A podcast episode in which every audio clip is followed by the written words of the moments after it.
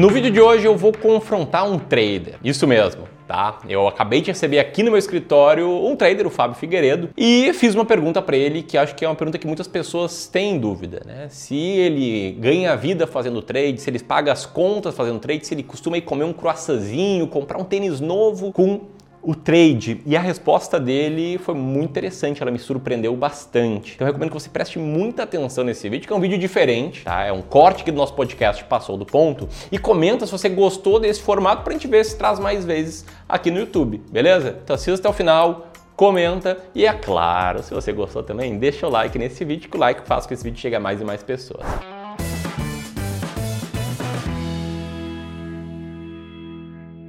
Mas aí eu te pergunto, o que, que tu faz para viver e como é que tu consegue pagar as contas do mês? Nossa, cara. Ele, acho que ele quer saber se tu usa o trade para isso ou, ou, ou não, né, Cara, basicamente. é, essa é uma coisa interessante, né? É importantíssimo ser É dito e né? levemente polêmica até. Vamos lá. É, cara, eu tenho um trabalho, né? Eu, eu, eu tô aqui trabalhando. Curiosamente, eu estou aqui trabalhando, fazendo networking, né? Tô aparecendo no podcast. Olha que coisa sincera de se dizer, né? Tô aqui trabalhando, né? Tô aqui vendendo minha imagem para estar aqui, por exemplo, podcast, para aparecer mais pessoas, né? Para virem conversar comigo, para eu levar a minha mensagem, né? Então, qual é o meu trabalho? Meu trabalho é educar as pessoas, né? É, esse é o meu trabalho, é isso que eu faço para viver. Eu tenho uma empresa de educação onde eu ofereço conhecimento. Né? Como o conhecimento ele tem valor, as pessoas estão dispostas a pagar por coisas que têm valor. Né? Obviamente que eu ofereço esse conhecimento de uma forma, então eu tendo a atrair um público menor do que se eu oferecesse de outra forma. Né? Então, a, a minha conta, as minhas contas são pagas pelo meu trabalho. E o meu trabalho é educar as pessoas, né? é cobrar pelo meu conhecimento, né? por pegar tudo que eu sei, tudo que eu li, digerir, organizar e te oferecer. Você quer esse conteúdo aqui? Você não quer? Então vai ler 50 livros lá por você, vai aprender sozinho, te vira. Perfeito, não tem problema nenhum. Né? Sou sócio de empresa de tecnologia também, então eu tenho business. Né? Eu tenho que tornar público isso, não- ainda não posso tornar público dessa empresa que eu sou sócio. Mas sou sócio de uma empresa também de, de tecnologia. Então esse é o meu trabalho. Né? Então o que, que eu faço com o trade? Opero de tempos em tempos, eu pego esse dinheiro, jogo para minha carteira de longo prazo. O que eu faço com o trade é tirar aquele excesso de retorno e jogar para a carteira de longo prazo, junto com os aportes que eu faço gerados pelo meu trabalho. E eu acho que é isso que as pessoas deveriam fazer. Se a galera tirasse o foco de tentar viver de trade, viver de algo que não é fixo, né? Tu não pode contar com algo que não é fixo. Né? A menos que você queira ter gastrite, ter desconforto emocional e intestinal todos os meses. Porque, cara, a natureza do mercado é ser incerta, é ser volátil, né? é não ser fixo. Tudo que a bolsa é, é não ser fixa. Como é que você vai contar com algo que não é fixo? né? Então você precisa ter uma fonte de renda estável. Né, que te gere tranquilidade. Né? E aí que vem a coisa que me deixa pé da vida, né?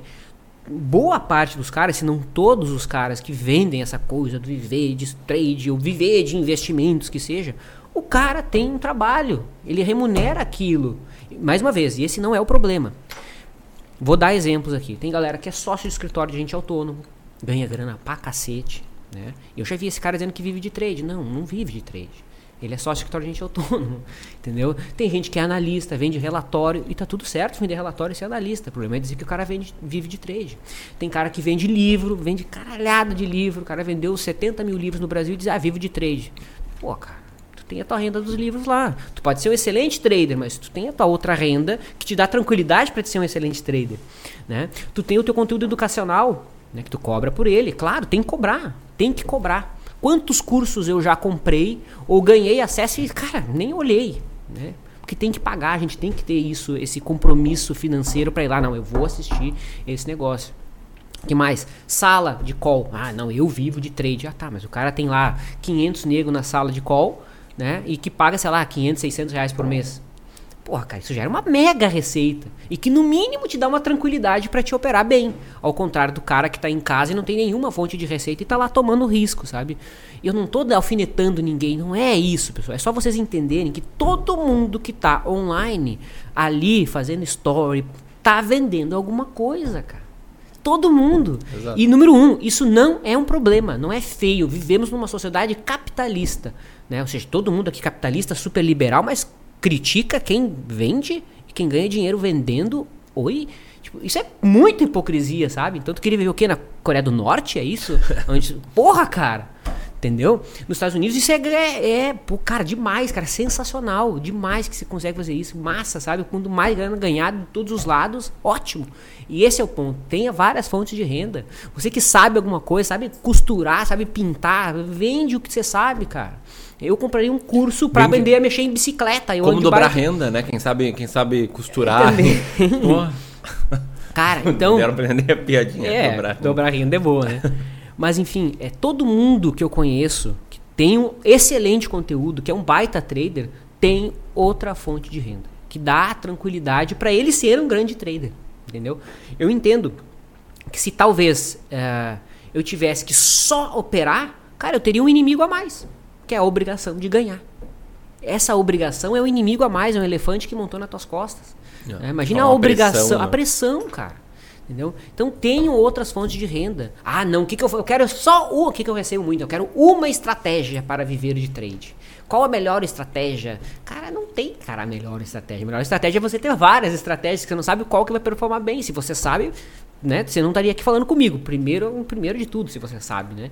Então, é, é, isso. Então, tenham várias fontes de renda. Não criminalizem quem oferece conteúdo de verdade, né? Então, o conteúdo tem que ser cobrado. Né? É aquilo que a, gente, que a gente falou lá atrás, né? O cara que está oferecendo conteúdo, ele tem conteúdo. Não é, não é, é ostentação. E, né? É fácil identificar. Né? E a minha crítica é que o cara que diz que vive de trade, mas ele tem 500 mil outras fontes de renda. Ou o cara é sócio de empresa. É, ele não vive de trade. Não vive.